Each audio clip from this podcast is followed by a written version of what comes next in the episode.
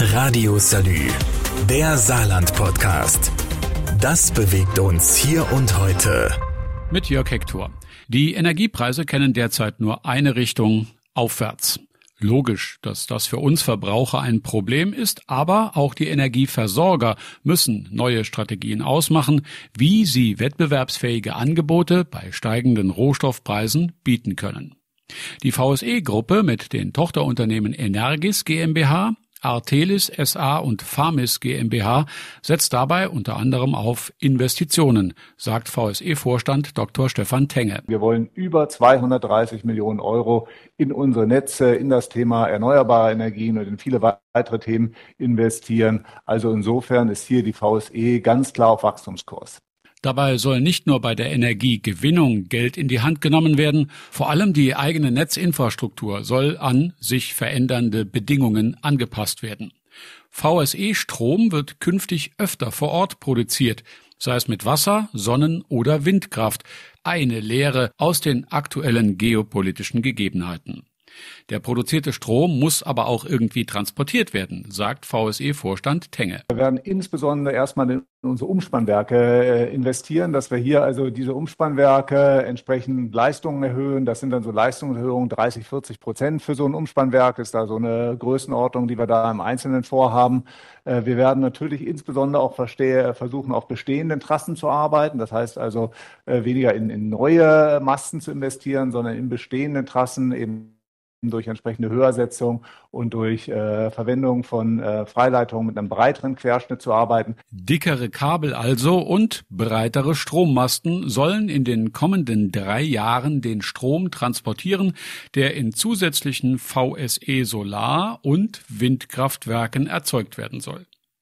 Erneuerbare Energien sind wegen des Ukraine-Krieges zwar sehr stark in der Diskussion, aber es gibt auch Menschen, die gegen den Ausbau solcher Anlagen sind, weiß VSE-Vorstand Dr. Stefan Tenge. Die Hauptherausforderung, die wir haben, ähm, ist äh, hier Akzeptanz bei den Bürgerinnen und Bürgern vor Ort ähm, zu schaffen. Und da wünsche ich mir die Unterstützung ähm, nicht nur der Landesregierung, sondern insbesondere auch der Kommunalpolitik vor Ort, dass wir hier gemeinsam mit den politischen Vertretern vor Ort entsprechend für die Vorteile der Windenergie werben, insbesondere zum Thema Klimaschutz und äh, zum Thema Energieautarkie ist das was, was unser Land hier, glaube ich, deutlich nach vorne bringen kann. Aber ich habe es auch deutlich gesagt, das ist immer wieder eine Herausforderung, insbesondere wenn Bürgerinnen und Bürger persönlich betroffen sind, haben wir da immer ein sehr differenziertes Meinungsbild. Ähm, das war in der Vergangenheit so und das wird auch in der Zukunft so sein. Ich glaube, das ist die Hauptherausforderung, über die wir hier sprechen. Bislang war die Akzeptanz für erneuerbare Energien im Saarland eher gering. Die Grünen kritisieren, dass nur 20 Prozent aus der Gewinnung von Strom durch Windkraft kommen und verlangen von der Landesregierung, dass Windkraftflächen nicht nur ausgewiesen, sondern auch ausgebaut werden. Radio Salü, der Saarland-Podcast. Das bewegt uns hier und heute. Täglich neu mit Jörg Hector.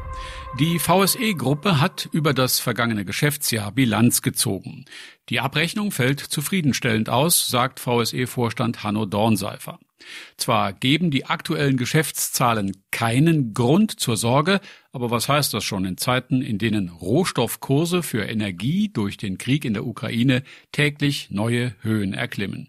Insoweit könnte den VSE-Kunden im Saarland möglicherweise auch eine Preisanpassung bevorstehen. Wir sehen insbesondere mit Blick auf das Jahr 2023 ein derzeit sehr, sehr hohes Preisniveau. Wir hoffen nicht, dass dieses Preisniveau nachhaltig ist und wir dann dennoch im nächsten Jahr unsere Kunden attraktive Konditionen bieten können. Sollte es allerdings so sein, dass das Preisniveau so hoch bleibt, wie derzeit an den Börsen zu sehen ist, dann stehen auch wir mit unseren Kunden vor wirklich großen Herausforderungen, wie wir mit diesen gestiegenen Kosten auch umgehen. Die aktuelle Entwicklung in der Ukraine schiebt die Preise für viele Verbraucher in unangenehme Kostenzonen, so dass es inzwischen eine deutlich spürbare Ausweichbewegung gibt, was das Thema Heizen angeht. Wir halten das Thema Strom, also Luftwärmepumpen, für ein ganz interessantes Feld mit Blick auf die ganzen Fragestellungen, was passiert mit Gas vor dem Hintergrund der aktuellen Entwicklung, aber auch mit Blick auf Klimaschutzfragen. Ähm, wollen wir uns in diesem Bereich wirklich engagieren. Und man kommt kaum hinterher, die Kundenwünsche zu bedienen, die ganz aktuell, auch gerade beim Thema Wärmepumpe, jetzt im Zug Ukraine hier gerade bei uns durch die Decke geschossen sind. Das ist ein, sorry, wenn ich den Begriff sage, ein Wahnsinn, was da gerade passiert. Wir kriegen das derzeit mit den Kapazitäten, die wir verfügbar haben, ganz schlecht abgefahren. Wobei die Nachfrage nach den eigentlichen Geräten derzeit noch befriedigt werden kann. Aber auch hier zeigen sich langsam Engpässe bei den Lieferanten. Zumindest ein Teil der Saarländer könnte auch von einer anderen Form des Heizens profitieren. Um perspektivisch von fossiler Erzeugung wegzukommen, halten wir Nahwärmekonzepte auch für eine intelligente Lösung. Die Frage ist natürlich, auf welcher Primärenergie wie Basis das Ganze dann abläuft. Aber Nahwärme gehört auch ganz klar zu unserem Produktportfolio dazu. Neben der Versorgung mit Energie, die aus unterschiedlichsten Quellen gewonnen wird, hat sich die VSE-Gruppe noch weitere Ziele gesetzt, die Versorgung zum Beispiel mit Bits und Bytes. Dazu gleich mehr nach dieser Pause. Radio Salü, der Saarland-Podcast. Das bewegt uns hier und heute. Täglich neu mit Jörg Hector. Die VSE-Gruppe mit den Tochterunternehmen Energis, Artelis und Farmis versorgt das Saarland mit Energie, Wasser, Wärme, bestimmten Dienstleistungen im Planungs- und Ingenieurbereich und künftig auch beim Thema schnelles Internet. Zumindest plant Vorstand Hanno Dornseifer, in den Bereich zu investieren. Am Ende verstehen wir uns als Infrastrukturdienstleister und wir wollen einen Beitrag zu diesem Wirtschafts- und Lebensraum Saarland leisten. Und da gehört Glasfaser, man könnte auch sagen Digitalisierung, hohe Übertragungsraten als Wettbewerbsvorteil mit Sicherheit dazu. Wir wollen in diesem Bereich Fiber to the Home investieren, sofern Kommunen mit uns zusammenarbeiten wollen. Wir wollen bis zum Jahr 2024 bisschen mehr als 30 Millionen Euro in dieses Geschäftsfeld investieren, um Kunden mit hohen Übertragungsraten als Dienstleistung bedienen zu können.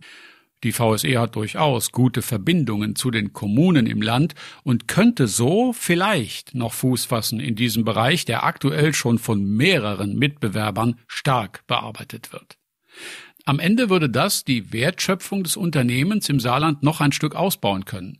Aktuell fließen rund 242 Millionen Euro aus dem Geschäftsergebnis wieder ins Land zurück.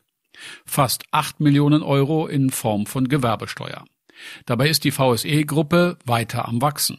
Neue Betriebe werden in das Unternehmen eingekauft und somit das Leistungsspektrum verbreitert. Was aber fehlt, sind Mitarbeiter, sagt Harry Moser, Personalvorstand bei VSE. Angefangen vom Elektrohandwerker bis hin zum Elektroingenieur. Darüber hinaus sind wir aber auch an kaufmännischen Funktionen interessiert, beispielsweise im Vertriebsbereich.